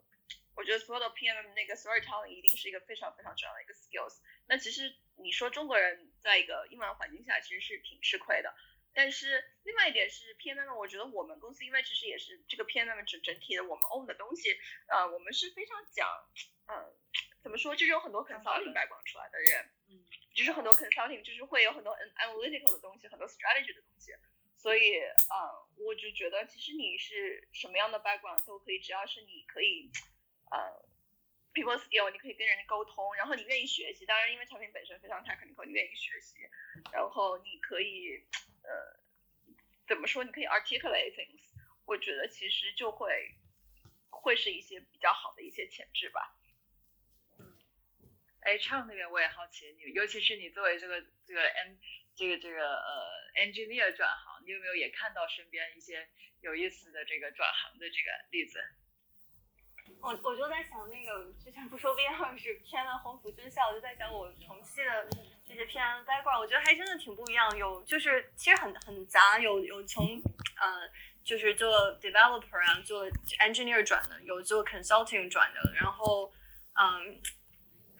就是还还真的是很不一样，我我我觉得其实没有所谓说什么科班不科班，但是确实我觉得有两个，嗯，是我跟诗雨和 Stephanie 都谈到，我觉得很很对，一个就是化繁为简，因为其实我卖的是非常 technical product，但是 eventually 看到用户其实买的不是 feature 对吧？他买的是他的需求，所以能够真正的而就是说你能够相当于从很繁繁复的这种 technical 的文档中，或者说这种 feature 中能提炼。你你的 value prop 的精华，这个很重要。然后 storytelling 也是非常重要，就是真的是 PM 是需要会讲故事，而且是一个有有一套自己的原则。你有你有一套自己的原则，你才能知道，就是你的每次做一个 precision messaging 的时候，你才知道你这个线这个 boundary 在哪里。因为你会听到各种各样的声音，就是因为我们是最 cross function 的，同时也相当于你会听到更多的噪音，也是确实是需要有自己的原则。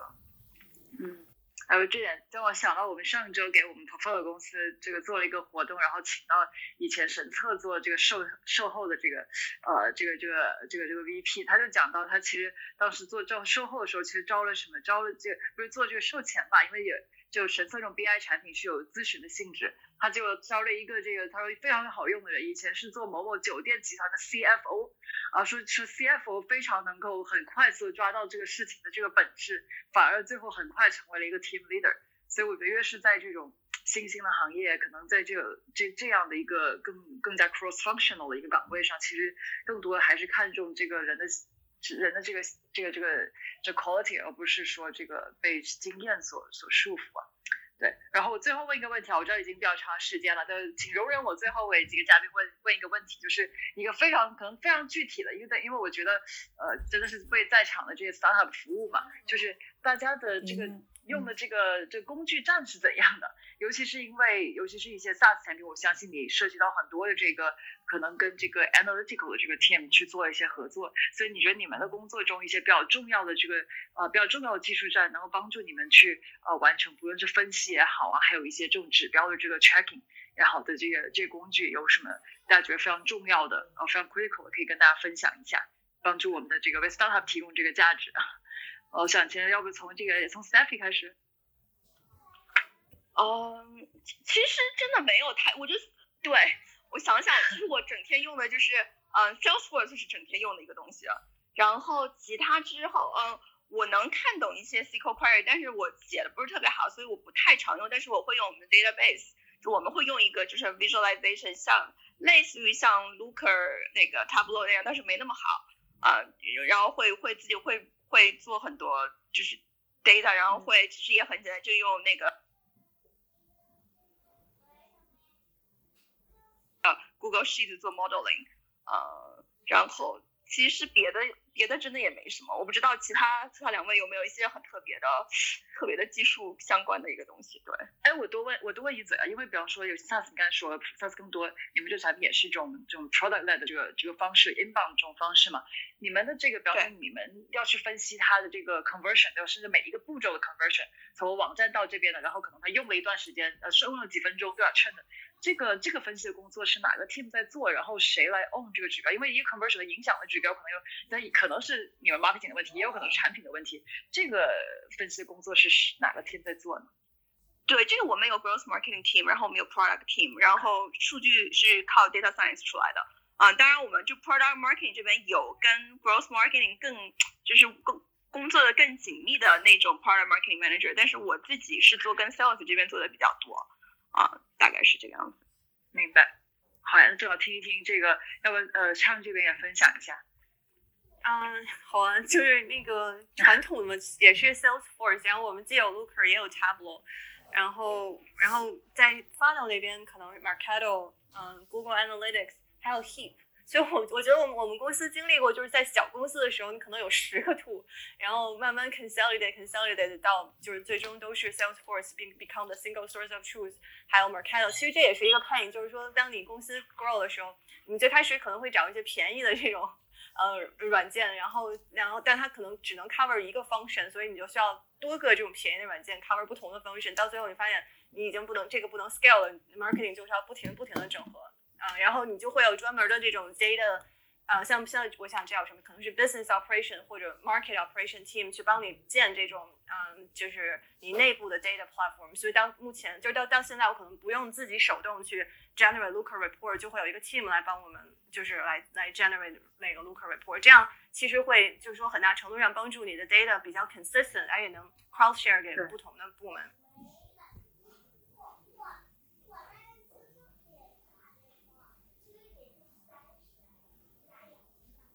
只能看到 growth marketing，可能只能看到一部分，就是说，它可能一旦 user sign up 了，它它可能就要 hand off 给本身的 platform team。我不知道其他两个公司怎么，就是这部分是怎么样，有没有一种好的第三方软件 integrate。但是我们公司目前就是自己的 data team 在我们的 platform 上去 build 这些，呃，collect 这些 telemetry 和 metrics。还听，还听诗雨，你们是你们是怎么做的？你经历过这个小公司、大公司的这个 snowplan，像都都经历，历过正好可以分享一下。嗯，其实我坦白讲，我觉得 product marketing 在这个方面可能还是没有那么大的发言权吧。可能因为我们很多东西说真的都是 ad hoc，我自己需要发现一些什么东西，然后呃跟别的团队来合作，在用什么 tool 上面更多的。Salesforce 也不是我们说用 Salesforce，可能更多的是 Sales Ops Team 以及 Demand Gen 就是 Marketing Ops Team 来说他们用什么，我们只能说可以发表一些意见，说哎，我的这个 Salesforce 的 report 和 dashboard 我要怎么来建，哪些指标 make sense，对吧？包括你最后的呃这个 visualization 怎么样呈现，其实很多是他们的需求，嗯，我们只能说参与来制定说这个东西看上去是什么样子的。那我不得不说，我这里要要插一波硬广。我们公司大多数的我自己本人怎么来 track？呃，从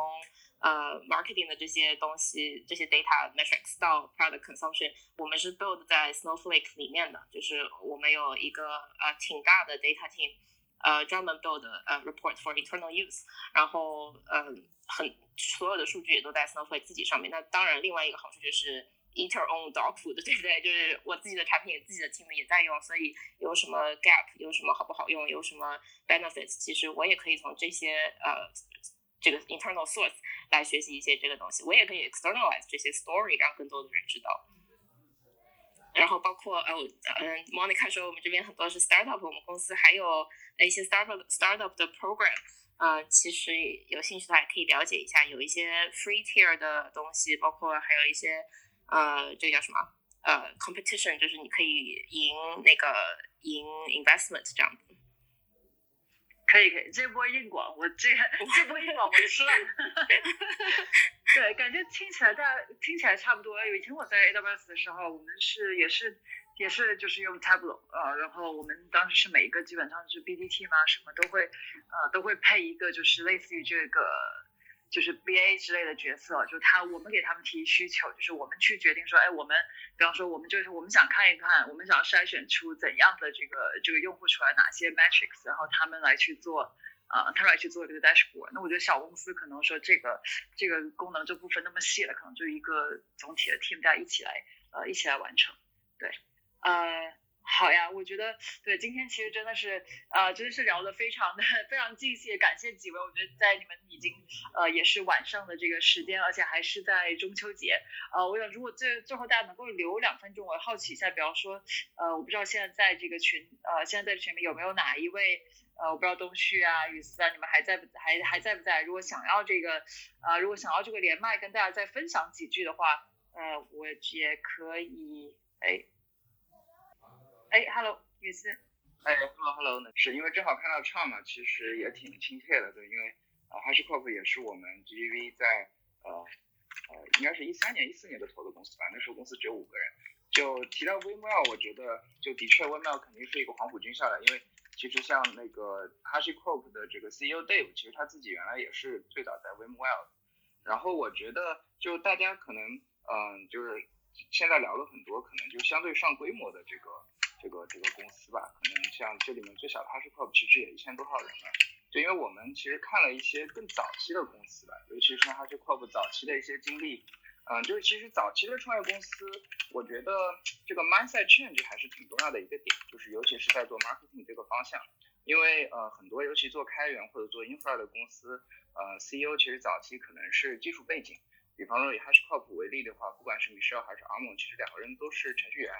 啊，所以就是当公司开始准备要商业化，尤其是要做 marketing 方向的时候，可能是需要在组织上，包括在这个 talent acquisition 方面，还是需要有一些比较大的动作吧。就我举个例子，就是其实啊，像 HashiCorp 现在的 CEO Dave，其实最早哈，最早其实 HashiCorp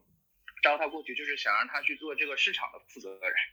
所以其实市场让他来做这个 product marketing，包括这个 marketing to sales conversion 一整套的东西的。只不过后来啊，我我我后来跟 Howie 聊了，也是 Howie 这个在背后做军师，然后最后 Dave 就最后还是变成了整个公司的 CEO 吧。对，然后所以说，嗯，我觉得呃很多的这个公司，尤其是美国的创业公司，其实发展到了一定的阶段之后，我们经常会新的 CEO 吧。对，就这个还是挺常见。的一个事情，或者说招一个，嗯，就是这个销售或者说市场化，呃，更加专业的人，因为专业的人来做专业的事嘛。然后我觉得可以讲一下的话，就是还是就是公司对于产品，嗯，就是产品如何定义，是否能够成功的去做这个 marketing，其实还是还是和产品本身会有一个挺有意思的一个关系吧。就比方说，HashiCorp 其实第一个产品 Atlas 当时是最后是市场化挺失败的一个产品。就是不管是市场化还是商业化，其实最后都不是一块成功的产品。但是公司其实很快的，就是后来调整了策略吧。然后啊，其实创业讲了很多，对吧？就是说你到底是不是要转换你的这个呃你的 developer to B，你的这个 paid customer？其实这些呃都是挺有意思的这个探索的过程。就是 HashiCorp 最后还是啊就是面向这个大客户，就是比较大的客户推出了很多的产品。然后这些产品最后也成功的商业化了。所以就是说，我觉得公司就是早期的创业公司还是要能够非常的嗯，能够去调整自己的这个战略，就是嗯，不断的有一个试错的过程。我觉得这块也还是挺关键的，对。对，非常非常棒。我觉得在 Ajax 我们经常说一句话叫什么？Experience cannot be come 呃 compressed 啊，就是就是你这有这个道理知道再多，该踩的坑还是要踩一遍。这个呃东东旭，来东旭来聊一聊，嗯。嗯，对，大家好，对，我是那个那个那个 PinCap 的一个一个程序员啊，然后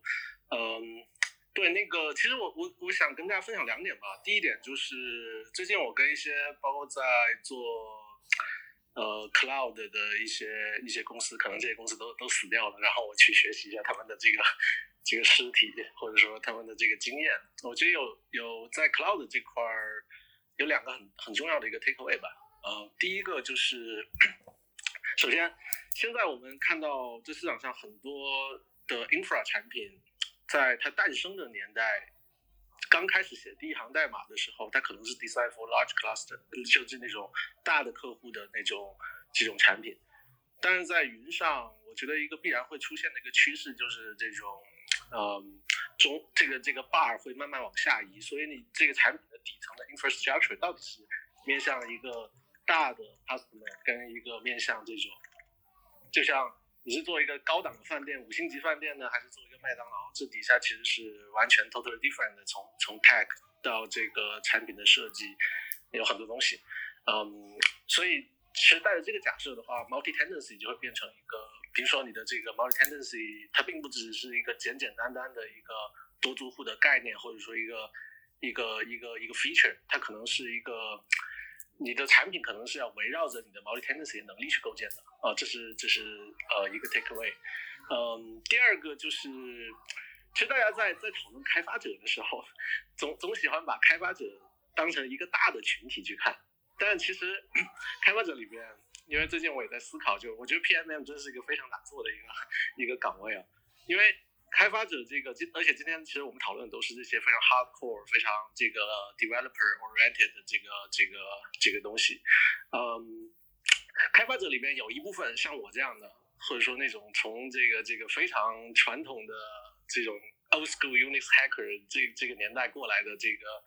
这个开发者，就会认为，嗯，其实像一些。呃，deployment 或者说大家可能看 open source 就是难部署啊，或者说带来更多问题，可能有很多一部分意见领袖是非常 enjoy 这个过程的。就比如说，你你真的去给一个这种这种一个很好的 engineer，让他去从从零开始去去做一个包包括安装系统啊，去去调试啊，他可能会觉得，哎，这个这个东西他还挺愿意干。这些开发者真正不喜欢的是什么呢？就是一个产品在。不符合直觉，这个其实是这个这个这个这个这个很很重要的一点。他不怕麻烦，但是就就怕这个东西不不不按照预期再再再去走，这是第一个。第二个就是对于这帮人来说，本身自己去 host infrastructure 是一个他们自己很喜欢的一个事情。所以真正在开发者群体里面也是挺分裂的，一部分人这种觉得一切东西都要用 open source 来去自己去去搞呢，然后这部分人可能不一定是。怎么去从他们口袋里掏出钱，这是另外一个故事。但是呢，对于一些这种呃大众，他们会去 follow 这帮这帮人，包括 Kafka 早期可能就是一些意见领袖去说，哎，觉得这东西挺好用，然后带动了一大波人。这波人有可能是才是我们的 managed service 呃的一个这个这个这个面向的人。这些人他到底喜欢什么？到底这个这个怎么去面向他们去去设计产品？呃，有可能也是不一样。所以。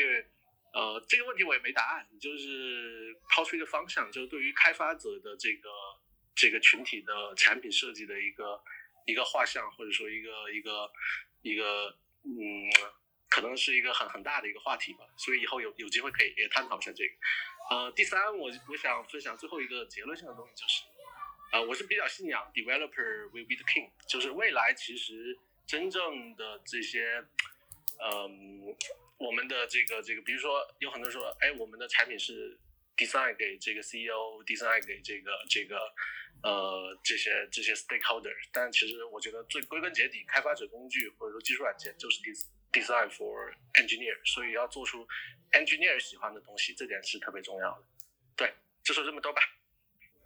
好啦，以上就是上一次我们直播的内容。希望大家听完了以后，对于开发者工具、开源的工具如何做产品营销 （product marketing），或者说呃 general 的这个 to B 的产品怎么做 product marketing，都会有所收获。接下来呢，我们还会继续将。以前的一些直播的内容，如果有有有如果有非常好的，都会分享给大家。而且我还最近邀请了几位投资界非常棒的嘉宾来去跟大家做一些分享，所以内容会非常精彩。希望大家。